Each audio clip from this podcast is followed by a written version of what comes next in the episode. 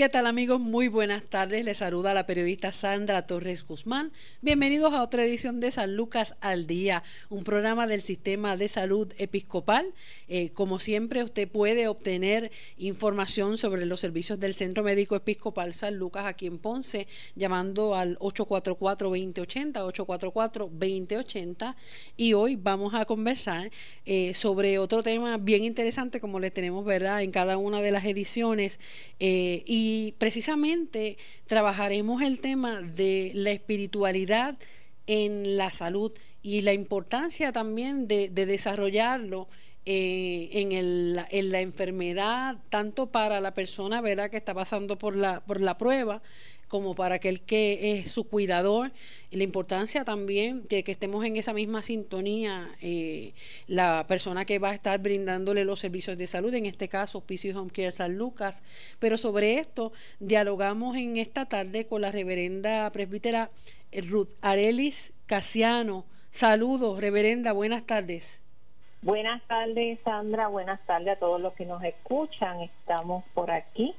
Qué bueno saludarte y a igual a todos. Igualmente, reverenda, la función del Departamento de, de, Capellanía de Hospicio y Home Care San Lucas es una primordial y va a tono, ¿verdad?, con los servicios que se prestan en el hogar. Cada uno de estos profesionales.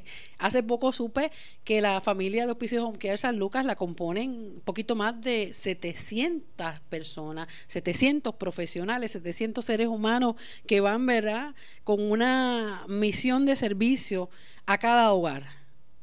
Es correcto, Sandra, sí, eso es así. Cada cual tiene una función y cada cual visita a ese, a ese paciente con esa necesidad. Claro. ¿Cuál es la función del Departamento de Capellanía? Ok, primeramente, eh, Sandra, a todos los que nos escuchan, el Departamento de Capellanía pues está dirigido por esta servidora, ¿verdad? Eh, cuenta con aproximadamente 19 eh, asesores espirituales en toda la isla. Estos están distribuidos en las 11 oficinas que tenemos, eh, incluye Vieques, son parte importante de ese grupo interdisciplinario.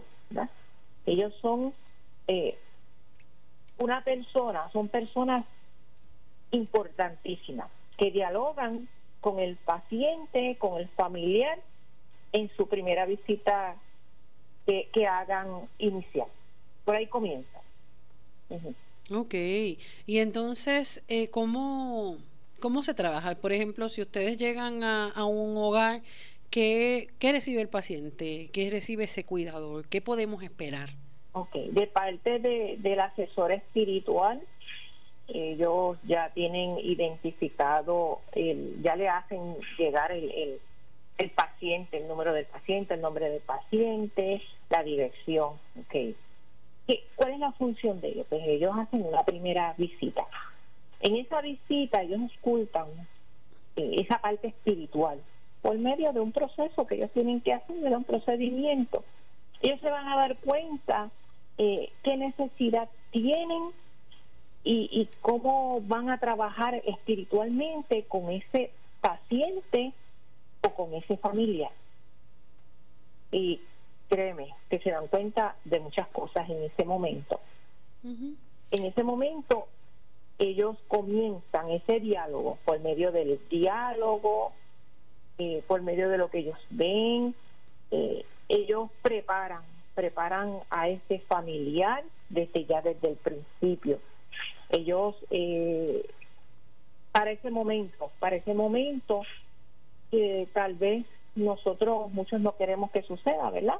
Pero para ese momento de que el paciente pase a la mejor vida. Eh, también el asesor espiritual está para apoyar al familiar, no solamente al paciente, al familiar. Y en esa primera visita es que ellos se dan cuenta, es que ellos comienzan. Es así. Aquí el, el, aspecto espiritual es sumamente importante, pero para las personas que, que reciben el servicio es necesario pertenecer a una denominación eh, religiosa particular. ¿Cómo ustedes trabajan, verdad, con la, con la diversidad de, de, personas que tenemos, cada uno con sus creencias?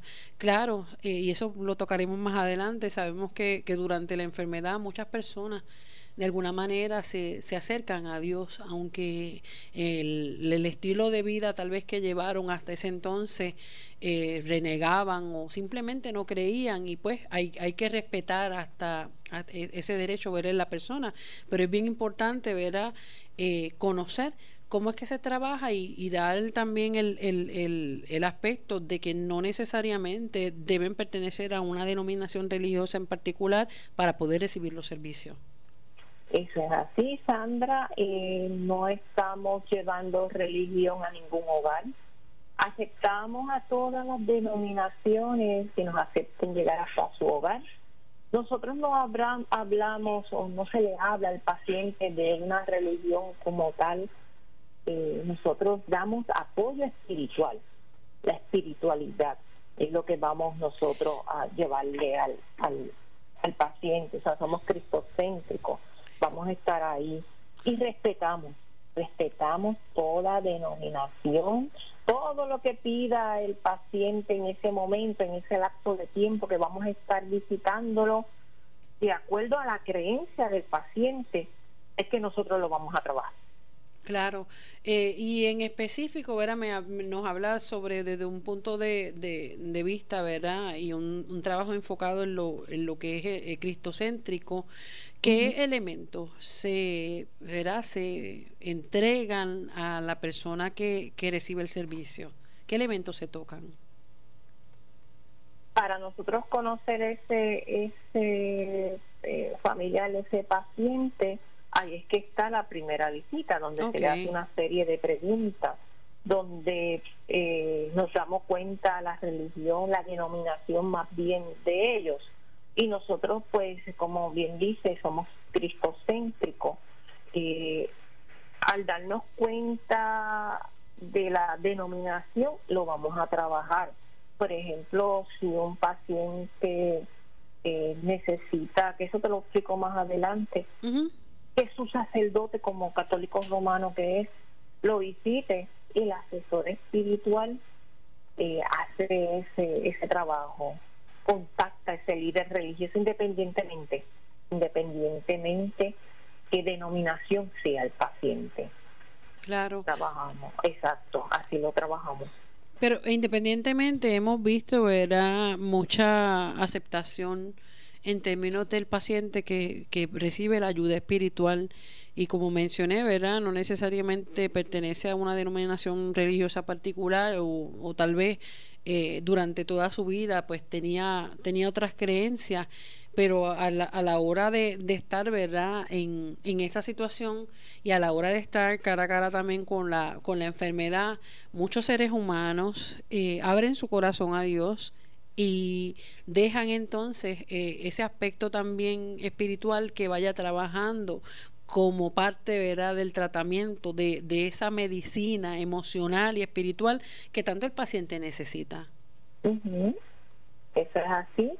Y ahí entonces, cuando entra el, el asesor espiritual que les vamos eh, dando, llevando, llevándolo de la mano, y tanto, vuelvo y te repito, tanto el paciente como el, como el familiar, porque hay una parte que nos dedicamos al paciente dentro de la misma visita, hay una parte que vamos hacia el familiar, ¿verdad?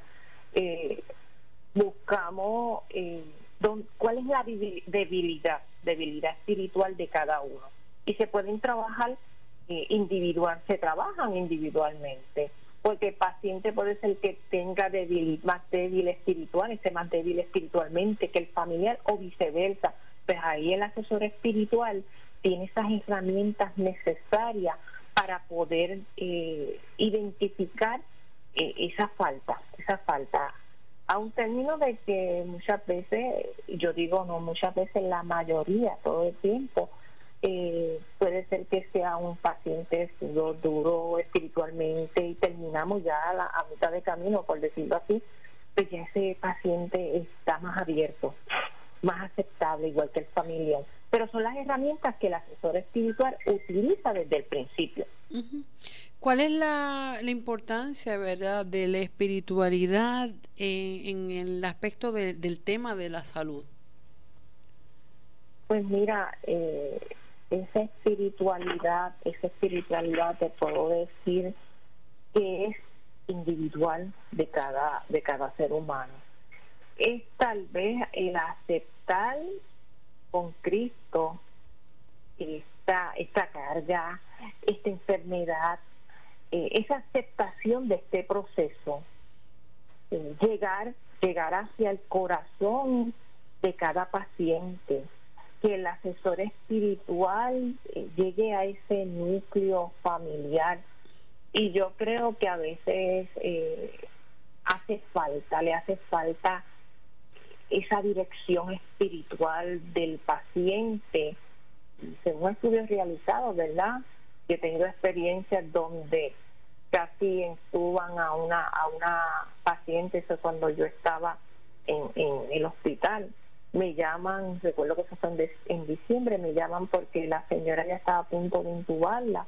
Llego al, cuarto, esta señora le pregunto obviamente su denominación y me dice que lo que ella le gusta hacer mucho es rosario. Pues miren, yo busqué rosario vía internet, usé las herramientas por YouTube, le puse a la señora, la señora me abrió los ojos y me, y me sonrió. ¿Qué me identifica? ¿Qué me dice con esto? Que la oración la parte espiritual dentro de un paciente es bien importante, es bien importante y por eso es que nosotros estamos ahí, porque somos el, el somos esencial en este grupo interdisciplinario, más cuando estamos yendo a sus hogares, a sus hogares, que para nosotros es bien importante y para el paciente y el familiar eh, esa esa parte espiritual hacia ellos. y, Dios nos hizo, ¿verdad? Tenemos cuerpo, tenemos un alma, tenemos un espíritu. Y en términos de, encaminar al bienestar del ser humano, tiene que ser algo holístico, integrado. Y así que así es que en, en Hospicios, Home San Lucas y en el sistema de salud episcopal trabajan, ¿verdad? Eh, teniendo presente que los tres aspectos son fundamentales en el manejo de, un paciente. Muchísimas son la, ¿verdad? las historias de, personas que de alguna manera eh, a través de la, de la enfermedad, y eso pues se refleja hasta en el rostro, a través de la enfermedad van depurando, ¿verdad? Eh, su, su, espiritualidad, esa intimidad también con Dios, que eh, por muchas razones, eh, a través de, la, de los años, la rutina, o simplemente pues una persona que también pues estuvo, tuvo intimidad con Dios durante, durante toda su vida, y es un momento entonces de, de tenerla mucho más profunda, es, es, es, es creer, como usted menciona, es aceptar, y eso, eso es bienestar, eso es calidad de vida. Seguro que sí, sí. Eso, eso a ellos eh, le mucho dentro de su condición, la autoestima. Muchas veces eh, yo he visitado pacientes con los asesores espirituales y veo en rostro, en el rostro de ellos esa felicidad cuando este asesor llega a su hogar, cuando le dice qué pasó que no llega, que no, que hace tiempo que no viene, pero no hace tiempo, la semana o una semana antes o dos él ha visitado, es que ellos le pasa el tiempo ¿verdad? tan rapidito, pero ahí me doy cuenta cuál necesidad tiene este paciente, igual con, lo, con los familiares. Cuando ellos identifican ya el vehículo del asesor, ya ellos están en el portón y ella, yo he visto personas que casi no pueden visualizar el carro, pero cuando se dan cuenta que le dice, soy yo el asesor, ay, qué bueno que viniste, ahí nos damos cuenta damos cuenta esa necesidad para, para cada paciente. Y no es lo mismo, ¿verdad? Ustedes también ofrecen servicios en lo que en lo que es hospicio y también en lo que es home care. ¿Cómo, cómo varía la intervención de capellanía, de los servicios de capellanía eh, en un paciente, por ejemplo, que, que sea de, de hospicio por las distintas condiciones, está encamado? Eh, una persona pues que muchas veces el, el, el médico no eh, le da tiene una expectativa también en términos de, de duración no de, de vida eh, versus también el paciente que está en, en home care, que tal vez pues es una persona de distintas edades, no necesariamente pues son personas, son adultos mayores, sino pues también me han contado que, que reciben servicios hasta pacientes jóvenes que de alguna manera a través de la enfermedad o a través de algún accidente necesitan esa ayuda. Sí, mira Sandra y para todos los que nos escuchan, el servicio de capellanía como tal eh, lo tiene la parte de hospicio. Hospicio es el que el que tiene el servicio de capellanía. ¿ah? Es requisito, Medicare exige que esté el, asesor espiritual, que haya un asesor espiritual. En el caso de Home Care han llegado peticiones hacia mí. Yo como capellana institucional también se pueden hacer los arreglos eh, como, como algún otro asesor espiritual. Eh, eh, es menos, ¿verdad? Pero yo yo, reverenda Arely he visitado pacientes de, de home care, eh, de home care que necesitan o que desean eh, ese diálogo espiritual. Yo lo he hecho, sí, no se le niega a ninguno, pero más bien este, este servicio de capellanía es para oficio, para oficio, el paciente de oficio. Claro, eh, y es también bien importante cómo, cómo se trabaja, ¿verdad? están entonces eh, están entonces ustedes empleando ¿verdad? todo todo su esfuerzo todo su conocimiento en pacientes que pues la, expectativa de vida eh, no es mucha eh, muchas veces pues son meses solamente Dios sabe verdad cuándo será ese llamado pero son pacientes que de alguna manera es un proceso también preparatorio para, para ir en esa aceptación, ¿verdad? No tan solo de la, de la enfermedad de la condición, sino pues que están más cercanos a la muerte. Eh, o sea que la, la, el trabajo debe ser mucho más duro. E, eso es correcto. Eh, se tiene, se visita. Me, me había preguntado eh, cómo se trabaja anteriormente, ¿verdad? El médico puede determinar cuántas visitas o cuán frecuencia se debe visitar a este, este, a este paciente. Entonces ahí hay, ahí hay un diálogo ¿verdad? entre el grupo interdisciplinario en donde indica este paciente se necesita más ayuda en esta parte espiritual. Pues ahí entonces se aumenta esa visita para poderle dar esa calidad de vida que tanto él necesita.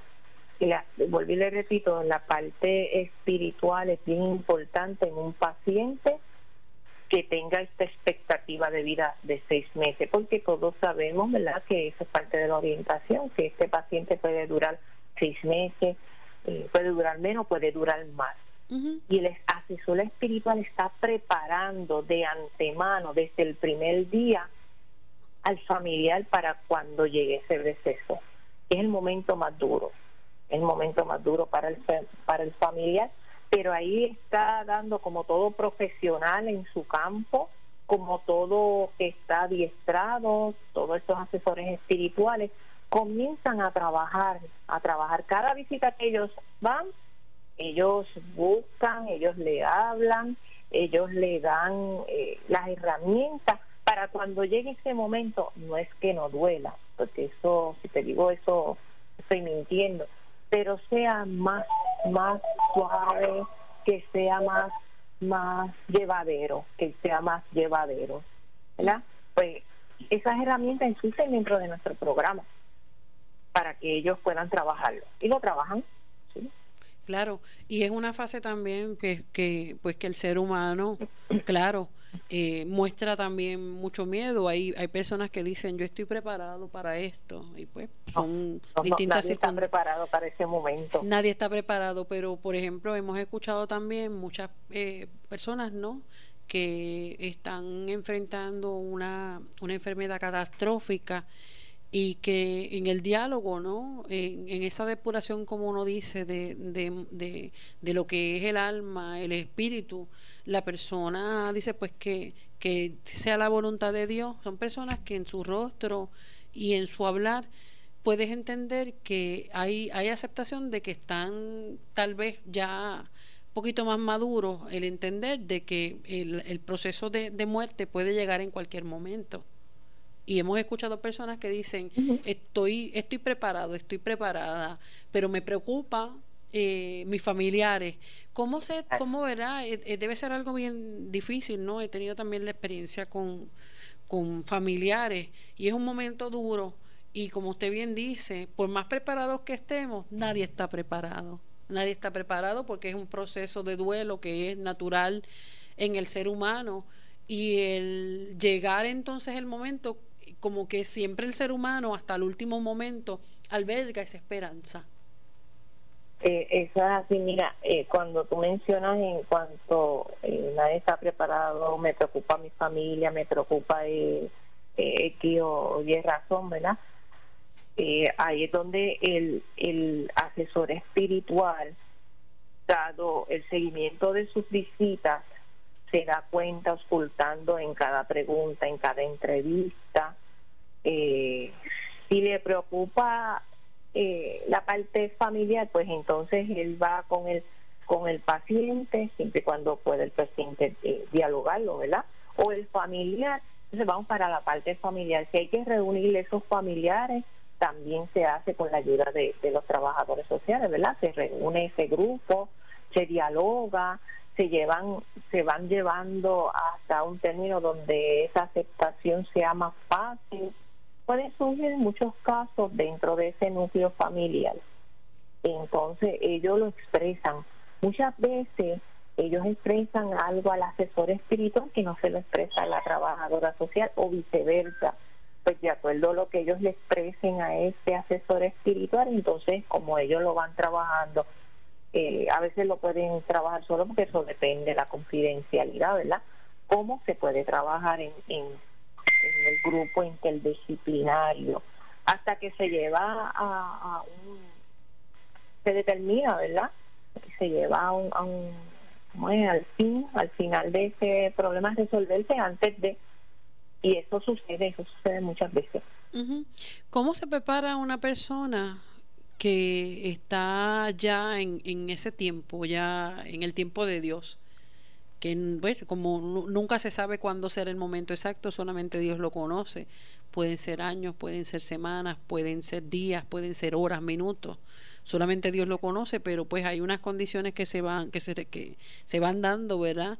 Que eh, la persona también eh, es algo que, y, es bien impresionante la manera en que después uno analiza cuando la persona fallece, mira, él o ella sabía que el momento llegaba eh, y es como, como ese mismo llamado, ¿no?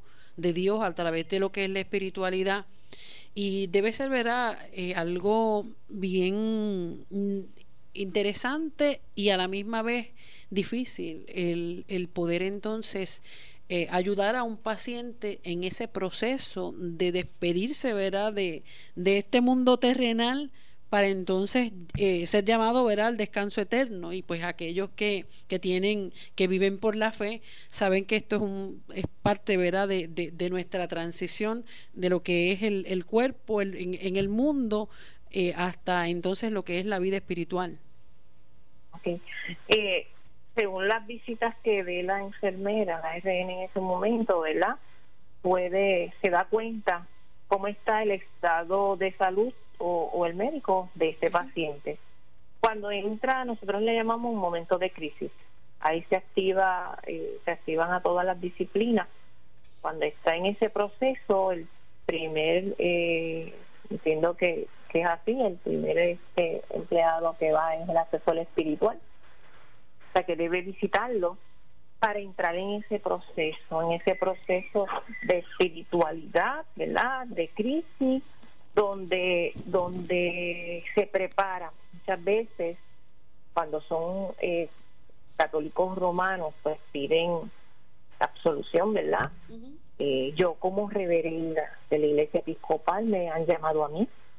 Yo he visitado hogares en ese momento y he hecho el proceso, el proceso, oro con ellos, me pongo los santos óleos, eh, con la familia, me han pedido que cante alabanza, lo he hecho, lo he hecho en el grupo familiar con el paciente en el proceso.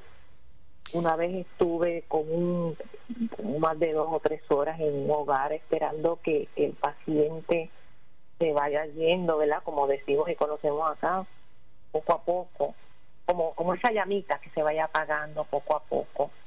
Y para la para el familiar eh, eh, eso es bien importante que el asesor esté en ese momento y que tenga ese apoyo porque ven esa parte espiritual esa parte eh, de, la reverenda, del asesor, y eso le da a ellos mucha fortaleza en ese momento. O sea, que, que se preparan, en, ya se han preparado, como bien dije, pero, pero en ese momento es una fuerza, es un, eh, un apoyo que nosotros vemos que hemos preparado todo el tiempo, toda la visita, hasta llegar a ese momento. Es una parte bien, bien importante.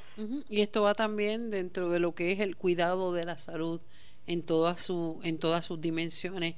Nosotros vamos a hacer una pausa reverenda aquí en San Lucas al día y en breve continuamos dialogando sobre este interesante tema también y más adelante también hablaremos cómo, cómo se ha trabajado en este tiempo de, de pandemia, ¿verdad? Eh, hemos, estamos acostumbrados y estamos y no estamos acostumbrados, ¿no? Pero hemos, hemos tenido, ¿verdad? Esa experiencia ya con los huracanes, las tormentas, lamentablemente, pues algo que siempre, siempre se dijo que estuviésemos preparados con la cuestión de los terremotos, eso es algo que, que pues estamos experimentando más las personas acá en el sur del país eh, y entonces pues ahora toda esta situación de la pandemia por el COVID-19 fue algo que también nos sacó, nos desconectó de la, de la rutina totalmente, pero sobre todo estos temas vamos a continuar hablando luego de esta pausa en San Lucas al Día, un programa del Sistema de Salud Episcopal. Continuamos en San Lucas al Día, un programa del Sistema de Salud Episcopal. Hoy estamos conversando con la reverenda presbítera Ruth Arelis Casiano Bofil, eh, capellana institucional de Hospicio y Home Care San Lucas. Reverenda, ¿cuántos años usted lleva realizando esta labor? Pues fíjate, Sandra, estoy como capellana, comencé en el hospital, llevo tres años como capellana y llevo eh, como dentro de nuestra iglesia, llevo como 30 años, pero dentro de la capellanía, como capellana institucional, llevo tres años aproximadamente. ¿Alguna vez en, verdad pensó que, que parte verdad de, de sus funciones ya como capellana y profesional era estar tan de cerca con la muerte? Quiero que verdad nos, nos cuente acá y a la audiencia, ¿verdad? ¿Cómo y qué ha significado eso, verdad, en, usted como, como ser humano? Pues fíjate, Sandra, jamás pensé. Como bien dije, llevo 30 años dentro de la iglesia episcopal. Iba a San Lucas, visitaba visitaba a enfermos como el rol de como diácono, como el rol de laico comprometido dentro de mi iglesia, pero jamás pensé ser capellana institucional de, de esta institución, valga la redundancia, ¿verdad? De, del centro médico, comenzando en el centro médico episcopal San Lucas. Y para mí fue impresionante. He aprendido muchas cosas. He, sabido eh, llevar, llevar este, ese, ese proceso. Me he visto, me he visto yo como madre, ¿verdad? Una vez en el hospital vi a una madre cuando murió, donde estaban sus dos hijas, donde esas dos hijas de encima de ese cuerpo se, tiraron a llorar. Yo me vi ahí con mis dos hijas. Créanme, en ese momento, el primer caso que atendí, se me salieron las lágrimas como humana. Se me salieron las lágrimas porque veo, pues, yo tengo dos hijas y me vi como en ese momento, pero he superado todo esto, he superado, no te digo que los casos, este, las lágrimas que me han salido, pero he he tenido fortaleza para llevar este proceso. Fíjese, eh, Sandra, he, podido llevarlo y eso conlleva una preparación espiritual, eso conlleva oración antes de. Cada vez que yo tengo que ir a un hogar, yo me preparo, yo le pido al Señor, Señor, fortaleceme porque yo no sé lo que me voy a encontrar en ese hogar. Y así, eh, así he logrado, gracias a Dios en esa parte. Claro, ¿cómo la ha transformado, eh, verdad, a usted?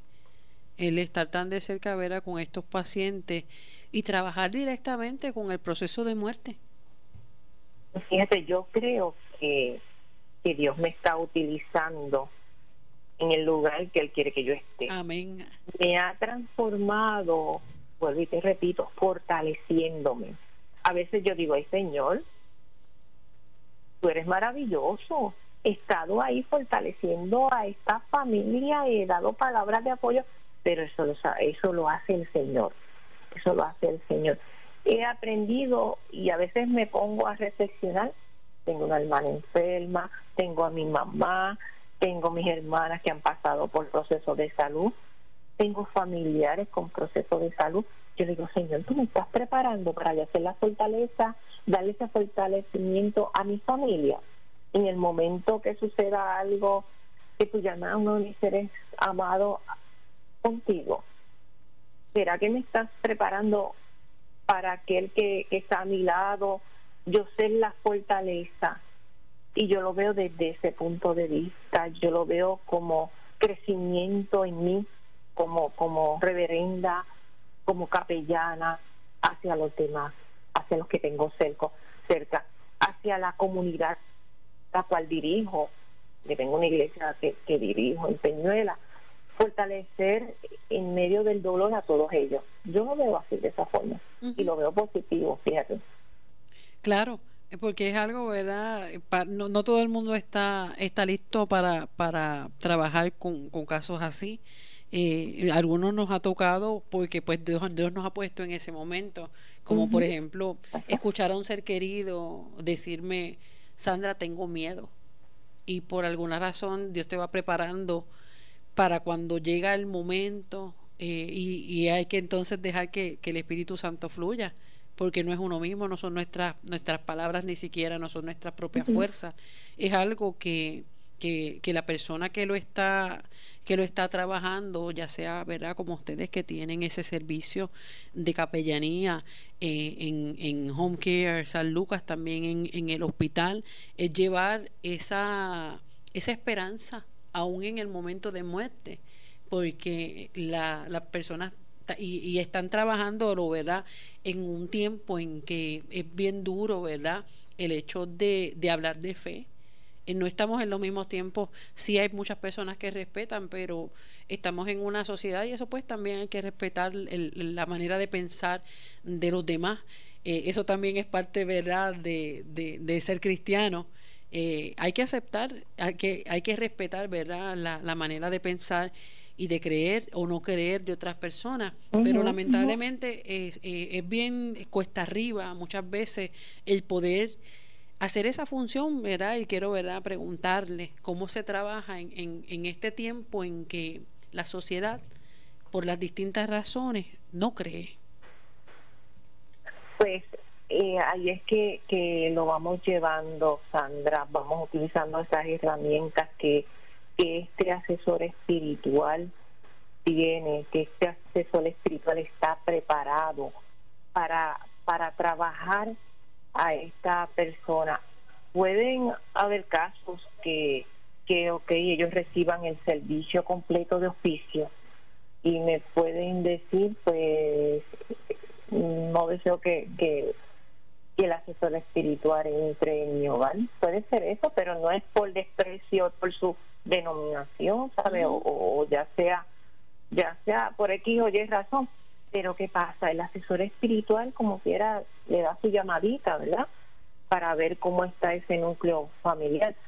¿Por qué? Porque nosotros tenemos esas herramientas para poder, para poder llegar a ese paciente, a ese familiar, para poder llevar que ellos tengan esa mejor calidad de vida en este proceso para que cuando esto suceda no sea tan duro y tan difícil, porque como bien dijimos, no estamos preparados para esto.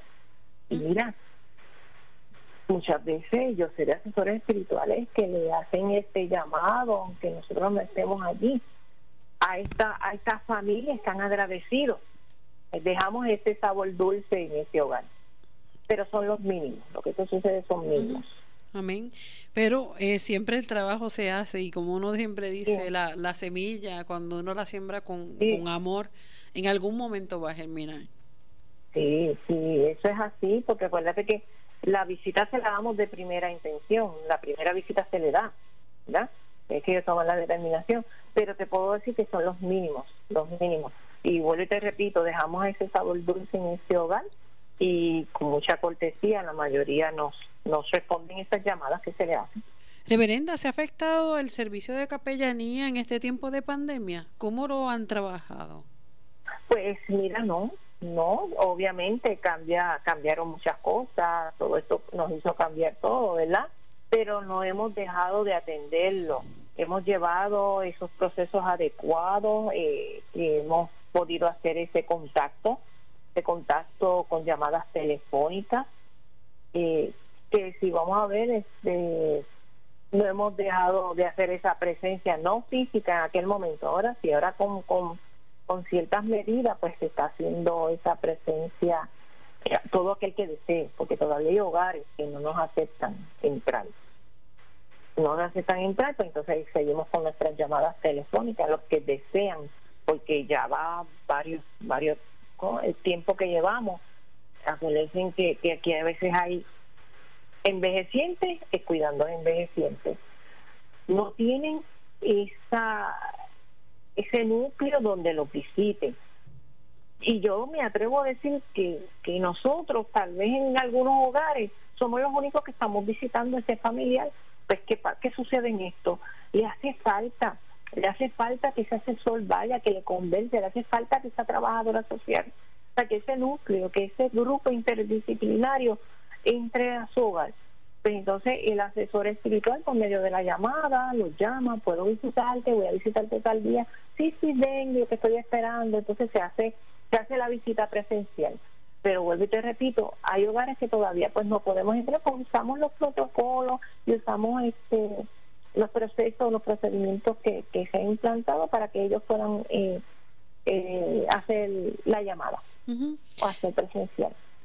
Ahora no, no tan solo con, con lo, las personas que reciben el servicio, sino el, el personal médico, el personal de trabajo social, eh, la, los profesionales que trabajan dentro de una con una institución de salud han necesitado, le pregunto, más también apoyo de capellanía, ¿verdad? Para trabajar todo esto de, de, de forma espiritual eh, son nuestros héroes, son nuestras heroínas, las, los que están ahí dando a la batalla, dejando sus familias con miedo también a, aunque se toman ver a todos los controles y sabemos que, que, en el hospital se toman todas las medidas y auspicios para evitar el contagio, ver, evitar la propagación con el coronavirus, pero aún así somos seres humanos y en el profesional de la salud también en algún momento el, el miedo también puede apoderarse de, de esa persona, ¿verdad? Eh, el hecho porque como hemos visto también muchísimos eh, casos a nivel mundial han ocurrido aquí en Puerto Rico eh, y, y, la realidad es que de alguna manera hemos conversado con, con, muchos de ellos a nivel de Puerto Rico y expresan cierto temor. ¿Cómo ustedes han trabajado con los empleados que brindan este servicio en el hogar, eh, específicamente para trabajar el, el miedo que sienten por la pandemia? Pues mira, eh, en esos momentos eh, he tomado la decisión de, de hacer una oración eh, virtual con los empleados. Muchos de ellos, la mayoría están trabajando remoto, eh, otros pues están visitando y lo que estoy haciendo es una oración bajo la plataforma Zoom, ¿verdad? Se envía como todo el proceso, la invitación, nos conectamos todos los martes, ahí hacemos oración, ahí este, le leo una recepción, eh, invitamos a otros a orar, obviamente todo el que desee conectarse, porque tampoco para los empleados esto es obligatorio, ¿verdad? El que desee conectarse, se conecta. Eh, tenemos ese ese apoyo espiritual para cada uno de todos el empleado que lo desee. Yo estoy visitando también eh, las oficinas, solamente ahora me queda Vieques y me queda Recibo, pero ya yo he visitado todas las oficinas he estado a la disposición de los el poquito grupo que de empleados que hay en cada oficina ahí a la hora de yo salir nos unimos en oración, digo unirnos, pero llevamos la distancia de los seis pies, ¿verdad? Con toda nuestra protección. Ahí hago una oración antes de irme, yo le echo la bendición, yo le pido a Dios que los cubra, pero oro por los que están de esa oficina que están en la calle, oro por todo, por todo el personal. Dejo mi número, yo saben mi número telefónico, yo estoy disponible 24/7 vía telefónica, todo el que desee llamarme, todo el que desee eh, desahogarse, porque más bien esto es escucharlo.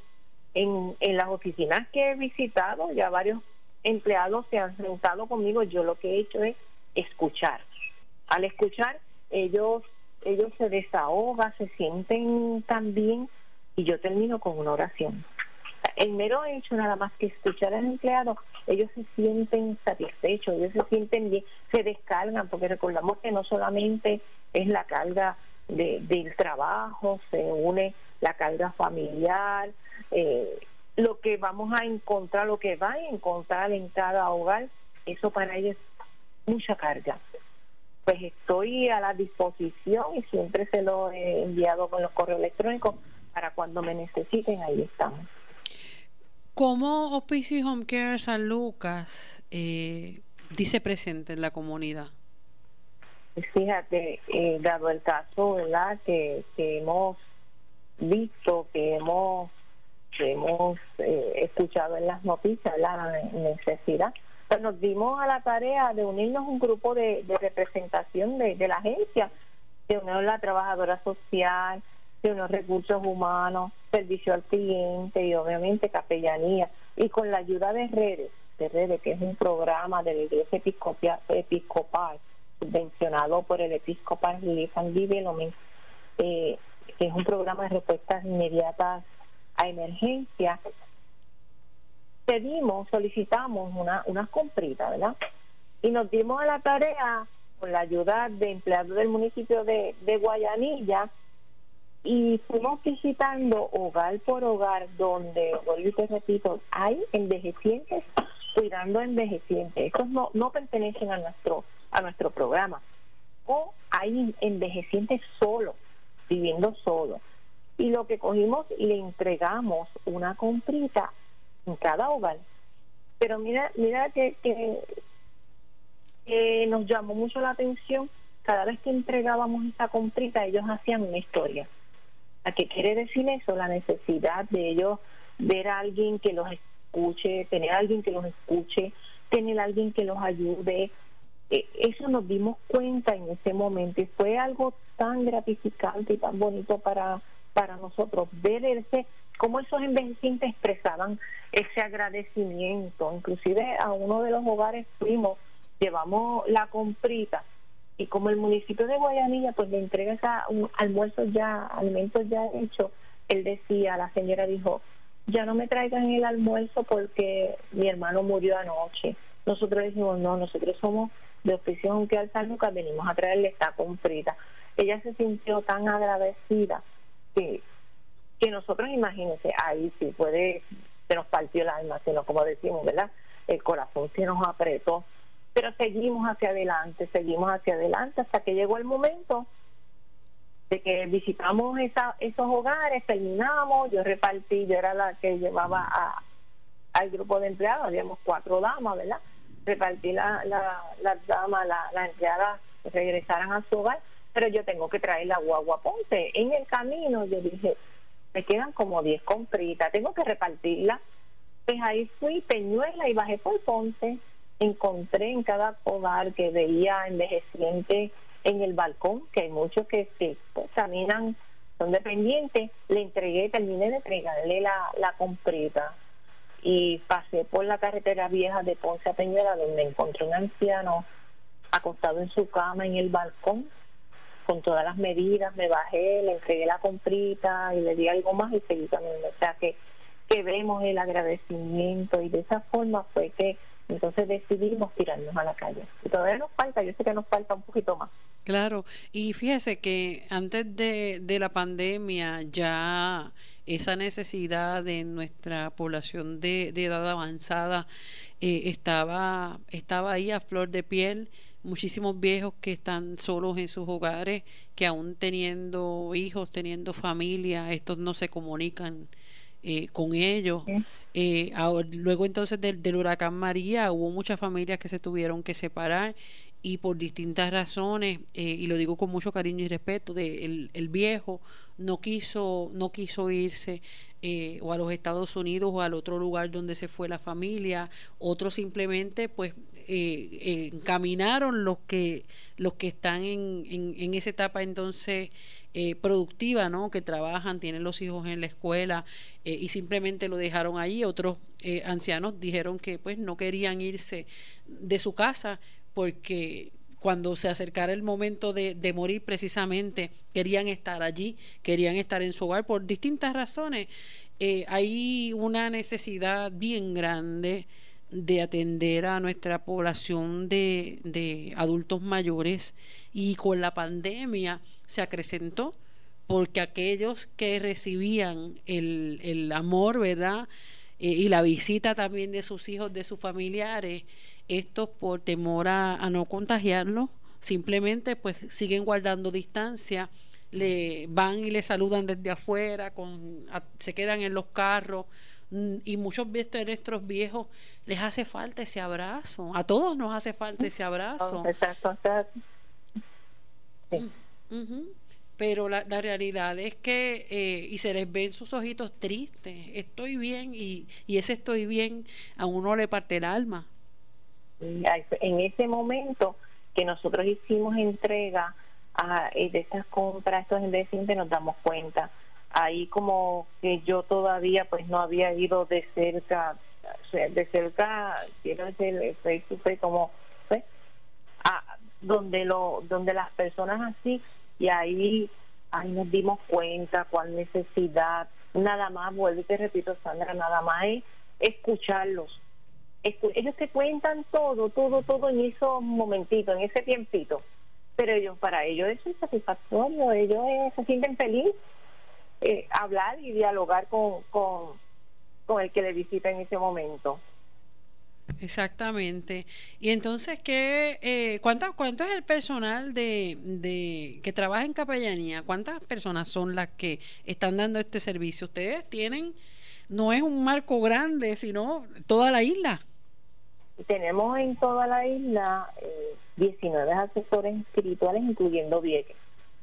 En toda la isla, distribuidos en esas 11 oficinas que son este, oficinas satélites, pero en toda la isla hay 19 asesores. En algunas oficinas hay tres asesores, en otros hay uno, en otros hay dos. Pero tengo 19 asesores espirituales en toda la isla. O sea que, y, y, y faltarían más. Sí, a veces hace falta más porque la necesidad, la necesidad es grande, eh, pero podemos, no podemos, distribuimos el trabajo, se distribuyen los, los pacientes en ese momento y se puede, se atiende la necesidad.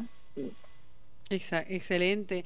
Reverenda, un número de teléfono donde podamos conseguirla, eh, las personas que necesiten también eh, pues requerir también de los servicios de, de Hospicio Home Care San Lucas y los que ya reciben los servicios que quieran obtener también más información sobre los servicios de capellanía.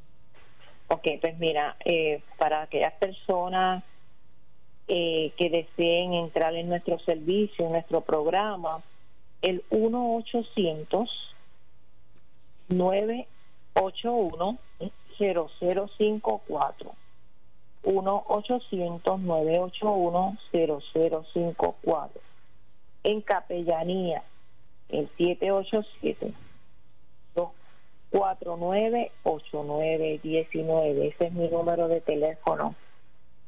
Perdón, mi número de teléfono 249-8919, el 787. Yo les exhorto toda aquella persona que sienta esa necesidad espiritual que sienta que desea, que desea desahogarse, que desea hablar, que necesita, perdón, que necesita oración, yo estoy disponible. Dos, como le dije, el, el 787-249-8919. Ahí me pueden conseguir.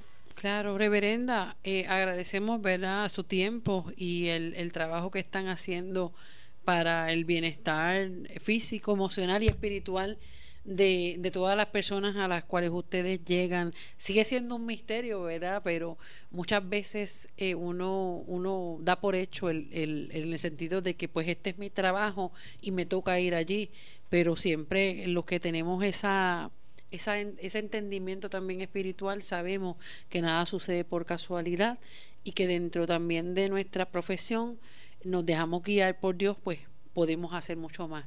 Bendecida, gracias. Gracias a ustedes, Sandra, gracias por permitir este espacio. Yo le echo la bendición desde aquí a todos. Que Dios me los bendiga, que Dios me los cuide, que sigan con este trabajo y que sigamos llevando la palabra donde quiera que la necesiten. Bendiciones a todos. Amén. Muchas gracias a la reverenda presbítera Ruth Arelis Casiano Bofil, capellana institucional de Hospicio y Home Care San Lucas. Bueno, esto es todo en esta edición de San Lucas al Día. Regresamos mañana, como siempre, a la una de la tarde por aquí, por Radio Leo 1170 AM. Y eh, también puede correr la voz que estamos en internet, radioleo1170.com. Bendiciones, buenas tardes.